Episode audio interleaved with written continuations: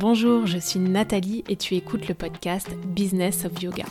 Si tu es prof et que tu veux créer la carrière épanouissante dont tu rêves sans le stress financier lié à ton activité, tu es au bon endroit. Je partage ici les ressources et les inspirations rythmées par des interviews de spécialistes qui ont contribué à faire croître ma propre activité. Bref, le guide que j'aurais rêvé qu'on me donne quand je me suis lancée il y a seulement quelques années dans l'entrepreneuriat je synthétise pour toi les outils que j'ai appris via des guides simples et accessibles pour optimiser tes revenus de solopreneur du yoga. Tu peux suivre l'actualité du studio sur kind.yoga et pour un max d'infos sur les programmes et les lancements de notre école, abonne-toi à la base élève dans la description de l'épisode. Bonne écoute Un matin de l'été 2017, quand je venais de finaliser les statuts de ma toute jeune entreprise, eh bien j'ai été invitée à un petit déjeuner professionnel par Martine. Martine, c'est la personne derrière Yogato, qui est un site qui référence, qui décrit et qui répertorie tout ce qui touche au yoga en France. C'est une très très belle personne. J'ai d'ailleurs encore un petit cadre qu'elle m'a offert lors de l'ouverture de Kind en 2019. Bref, ce petit déjeuner était organisé par un magasin qui distribuait à l'époque les plus belles marques de yoga. Et ce magasin, il était tenu par Pamela, ça s'appelait Yoga Concept, pour ceux qui se rappellent de cette boutique, qui a malheureusement fermé hein, depuis quelques années. Mais ce que je voudrais raconter à travers de cette histoire, c'est qu'à l'époque, toutes les personnes qui comptaient dans le secteur yoga à Paris étaient présentes à ce petit déjeuner. Et j'avais la chance d'y être invitée. C'est là que j'ai rencontré bah, les premiers profs à qui j'ai parlé de ma collection. Et je me souviens que je me sentais absolument pas ma place. Je ne connaissais personne, j'étais pas prof de yoga, j'avais pas encore un business, et quand on me présentait comme la fondatrice de Kind, franchement, je rougissais un petit peu parce que j'avais honte et je me sentais complètement illégitime. J'avais peur de faire des gaffes ou qu'on me dise que ce que je faisais était nul. Et je suis pas en train de blaguer, c'est vraiment la sensation que j'ai eue. Cette sensation, c'était le syndrome de l'imposteur. Et si aujourd'hui j'étais de nouveau invitée à ce petit déjeuner, je serais juste contente de voir des personnes sympas et bienveillantes avec qui j'aurais plaisir à discuter bah, des actus des uns et des autres. Aujourd'hui, j'ai envie de parler du syndrome de l'imposteur parce que c'est très répandu, en particulier dans les chapitres de commencement ou dans des nouvelles situations. Et peut-être que le titre t'a interpellé, tu te demandes peut-être pourquoi j'ai envie de célébrer le syndrome de l'imposteur, parce que j'ai quand même intitulé l'épisode Vive le syndrome de l'imposteur. Ben, je vais y venir. Mais d'abord, j'ai envie de parler un petit peu de ce qu'on ressent et de ce qui se passe dans nos têtes et dans nos corps. Allez, c'est parti. Alors le syndrome de l'imposteur crée un malaise chez la personne concernée, comme moi lors de ce petit déjeuner. Et il peut provoquer des réactions complètement disproportionnées. Par exemple, avoir peur d'être démasqué. Et en fait, les victimes de ce syndrome, elles se réfugient parfois dans un travail acharné. C'est peut-être des personnes que tu connais et on les appelle aussi parfois les workaholics.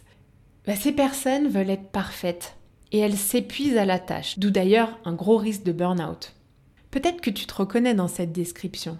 Peut-être que tu travailles sans relâche et que rien n'est jamais assez bien à tes yeux. Peut-être que tu passes des heures sur des détails et n'acceptes que la perfection. Peut-être que tu as du mal à perdre le contrôle d'une situation, à vraiment lâcher prise. Oui, on parle beaucoup de lâcher prise au yoga, mais les profs sont des personnes comme les autres. Et on rencontre tous, et je dis bien tous, les mêmes challenges dans la vie. Donc le stéréotype du prof de yoga sans ego, entièrement présent dans le moment, c'est clairement pas la norme. le fait d'être épuisé justement quand on est au bord du burn-out bah, peut parfois renforcer un certain sentiment d'incompétence parce qu'on fournit énormément d'efforts en fait. Mais le syndrome de l'imposteur peut aussi être ressenti comme le fait de ne pas être légitime à enseigner le yoga par exemple. Euh, certains vont se décourager en se disant bah, c'est trop dur, je vais jamais y arriver, je vais jamais réussir ma carrière.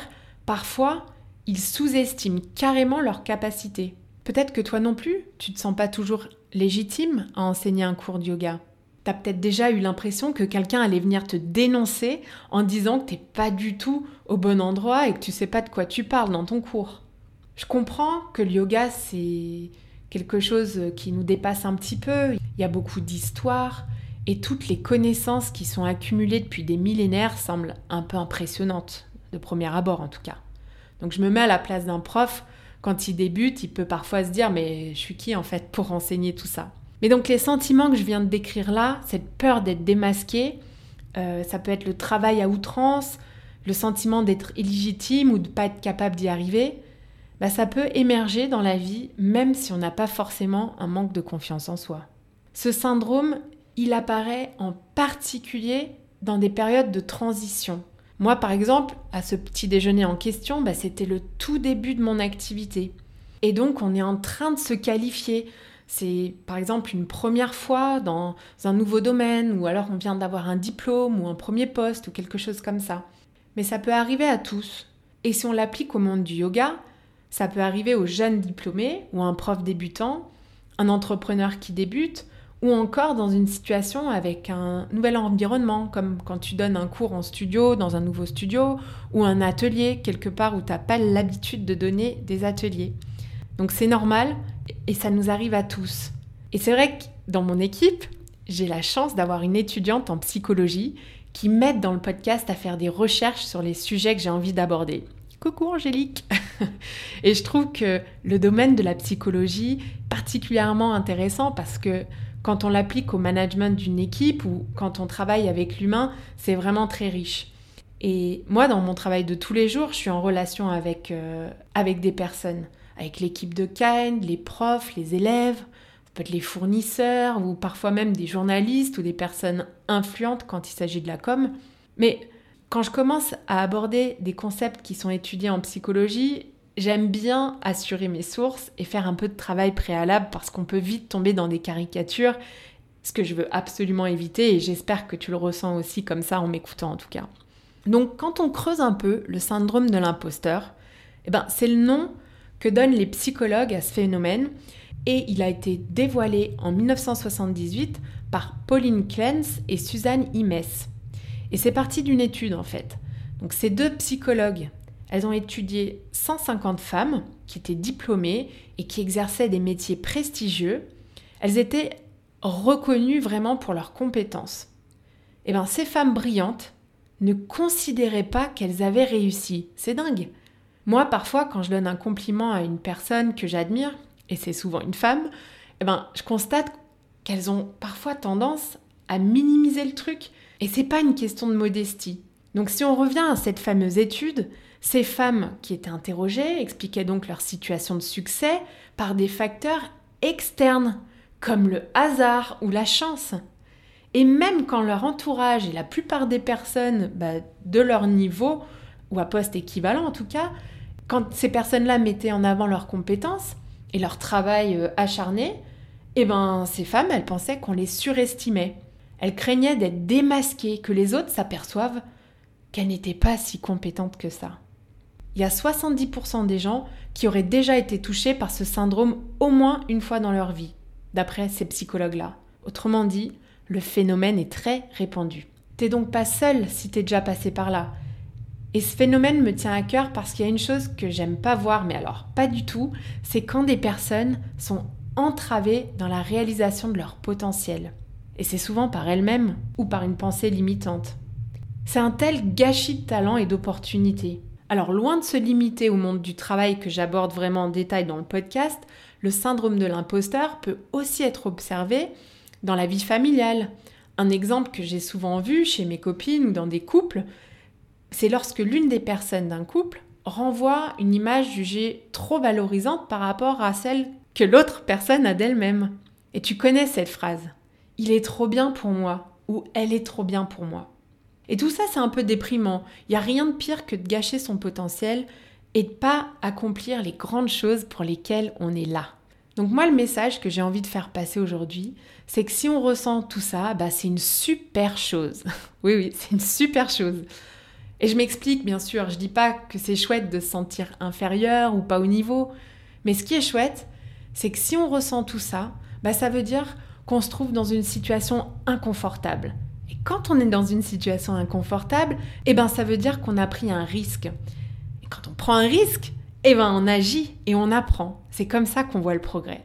Donc moi, avec mon exemple de petit déjeuner, je me suis plongée dans le grand bain et même si j'étais pas à l'aise dans ce premier événement, par la suite, bah, ça allait un peu mieux. Et plus tard, encore un peu mieux. Donc, vive le syndrome de l'imposteur, parce que si on reste dans sa situation de confort sans trop se mettre en difficulté, parce que pour toutes les raisons que j'ai décrites avant, euh, on ressent toutes ces choses, eh ben on risque de vivre avec des regrets. Le regret de ne jamais avoir agi ou avoir cherché à atteindre son objectif. Je pense que quand on se retrouve dans une salle pleine de monde et qu'on est à l'aise parce qu'on se sent à sa place et au niveau, ben j'ai envie de dire qu'on est dans la mauvaise salle. La bonne salle à choisir, c'est celle remplie de personnalités qui nous inspirent ou qui nous apportent des choses nouvelles, qui nous apprennent des choses. Parce que même si on ne se sent pas au niveau pour l'instant, c'est comme ça, on construit son chemin en étant boosté par un groupe qui a un niveau supérieur dans un domaine. Je pense que tu auras compris que ça ne veut pas dire qu'on ne peut pas être avec nos pères et les personnes qu'on apprécie au même niveau que nous, parce qu'on ne veut pas devenir snob non plus. Mais le message que je veux faire passer, c'est si on n'est pas challengé dans son quotidien avec des personnalités qui peuvent nous apporter des nouvelles connaissances, eh ben le risque, c'est une certaine stagnation. Donc oui, vive le syndrome de l'imposteur. Si on ressent tous ces sentiments, ben, il y a peut-être des nouvelles opportunités devant nous si on s'accroche. Ok alors, pourquoi est-ce qu'on se sent comme un imposteur? D'où ça vient? Parce que c'est toujours bien de comprendre les mécanismes pour arriver à maîtriser ces sentiments qu'on a du mal un petit peu à contrôler et arriver à se surpasser. Alors comment on fait? Tu t'en doutes peut-être, mais le syndrome de l'imposteur est étroitement lié au concept de confiance en soi. D'après la psychothérapeute Isabelle Filiosa, quatre étapes sont indispensables au développement de la confiance en soi. Mais bonne nouvelle, c'est possible de la travailler. Donc comment tu me demanderas? Eh bien grâce à ces quatre étapes, sécurité intérieure, affirmation des besoins, acquisition des compétences et une reconnaissance par les autres. Alors pour la sécurité intérieure, bah, c'est l'estime qu'on a de soi-même. Il y a des personnes qui ont éprouvé le besoin de travailler ça auprès de professionnels de santé mais pour d'autres, et je veux vraiment pas m'avancer sur le terrain de la psychologie de manière professionnelle, mais pour d'autres, on peut booster son self-esteem en faisant preuve d'un peu plus de patience et de bienveillance envers soi-même, en s'écoutant ou en prenant soin de soi. On a la chance d'être là, alors autant ne pas perdre de temps à se dévaloriser, non? Pour l'affirmation des besoins, je pense que ce qui est important, c'est de bien définir ses priorités. De quoi on a besoin, de quoi on a envie en gros, et tout ce qui est important pour nous parce qu'il va falloir l'affirmer et le mettre au centre de nos vies. Ensuite, on peut travailler la confiance en soi par l'acquisition de compétences. Et ça, ça va être les formations, les coachings, le mentoring, le conseil ou les échanges avec un entourage qui te stimule. Et pour finir, la dernière étape, la reconnaissance par les autres. Donc là, le meilleur moyen, c'est l'expérience. C'est la mise en pratique. Et c'est finalement de prendre les actions qui sont nécessaires pour avancer au quotidien sans se décourager. Parce que la reconnaissance par les autres, c'est pas immédiat quand on démarre quelque chose. Ça se travaille. Quand on travaille la confiance en soi, c'est un vrai travail d'introspection. Une personne qui se connaît et qui sait s'accepter, elle aura une certaine confiance en elle qui sera supérieure à une personne qui passe son temps à se remettre en question ou à hésiter. La confiance en soi, elle va se développer et évoluer sans arrêt au cours de nos vies elle est particulièrement importante au cours des premières années d'un enfant. Donc c'est vrai qu'on part pas tous avec les mêmes chances dans la vie. Mais rien n'est figé pour toujours. Même si ça peut sembler plus facile pour des personnes qui ont une belle enfance et une famille sans histoire, plus j'avance et plus je me dis que on a quand même tous nos casseroles familiales et des parcours qui sont loin d'être sans histoire. Donc rien n'est joué d'avance. On va donc tous connaître un jour dans nos vies un manque de confiance en soi et on va développer une réponse différente de personne à personne. Pour certains, ça va être la timidité ou un manque d'assurance, les moins moites, le cœur qui bat un peu plus vite, ou alors cette toute petite voix au fond de nous, ou au contraire le silence, ça dépend. Mais ce qui est sûr, c'est que le meilleur moyen de combattre tout ça, c'est de se connaître. Connaître ses qualités, ses forces, ses faiblesses et ses besoins. Super important pour construire un business qui nous ressemble et dans lequel on va réussir. J'en parle pas mal d'ailleurs dans ma masterclass gratuite qui est disponible sur le site de l'école. Et on a tous des compétences et des talents et des choses qui font qu'on est unique. Essayons donc de cultiver une attitude un peu plus favorable envers nous-mêmes. Dis-toi oui, cette situation est nouvelle. Et oui, je pense que j'ai pas les connaissances nécessaires, mais je peux les acquérir. Essayons aussi de cultiver une attitude plus favorable de la manière dont on se considère. Dis-toi bien que la seule personne à être si exigeant avec toi, c'est toi. Essayons aussi de cultiver une attitude plus favorable dans le respect qu'on se porte. Dis-toi que tu parlerais peut-être pas à ta meilleure amie de la manière dont tu te parles parfois à toi-même avec cette petite voix critique qui peut parfois s'immiscer dans tes pensées. Et enfin, essayons de cultiver une attitude plus favorable et d'apprécier notre propre valeur. Dis-toi que tu mérites autant que les autres. Bien, alors pour conclure cet épisode qui célèbre le syndrome de l'imposteur, j'ai envie de t'encourager à mieux te connaître, à être patient envers toi-même, à agir comme si tu avais déjà les compétences et les connaissances parce que ça te met dans le bon mindset. Et tu vas justement aller dans cette salle remplie de personnes qui vont t'aider à te développer. Évite à tout prix de stagner parce que tu risques de le regretter plus tard. La prochaine fois que tu es dans une salle où tu ressens pas ce fameux syndrome de l'imposteur, eh ben tu es dans la mauvaise salle. Sors de ta zone de confort. Voilà, c'est la fin de cet épisode un peu particulier et je voulais te demander de me laisser un avis si ce genre de sujet t'intéresse. Ça m'aide vraiment dans le choix des thématiques que je propose. Allez, je te souhaite une très belle journée. Merci d'avoir écouté cet épisode. J'apprécie tout particulièrement les retours et les commentaires sur ce qui t'a été utile ou non. Laisse-moi un petit mot et une note si cet épisode t'a plu. Le must, c'est de partager ce podcast avec une personne à qui ça pourrait être utile. Ça fait vraiment une énorme différence pour mon travail que tu prennes ce temps. Je te donne rendez-vous la semaine prochaine et d'ici là, suis ton intuition et prends une action qui te rapprochera un pas de plus vers ce pourquoi tu es là.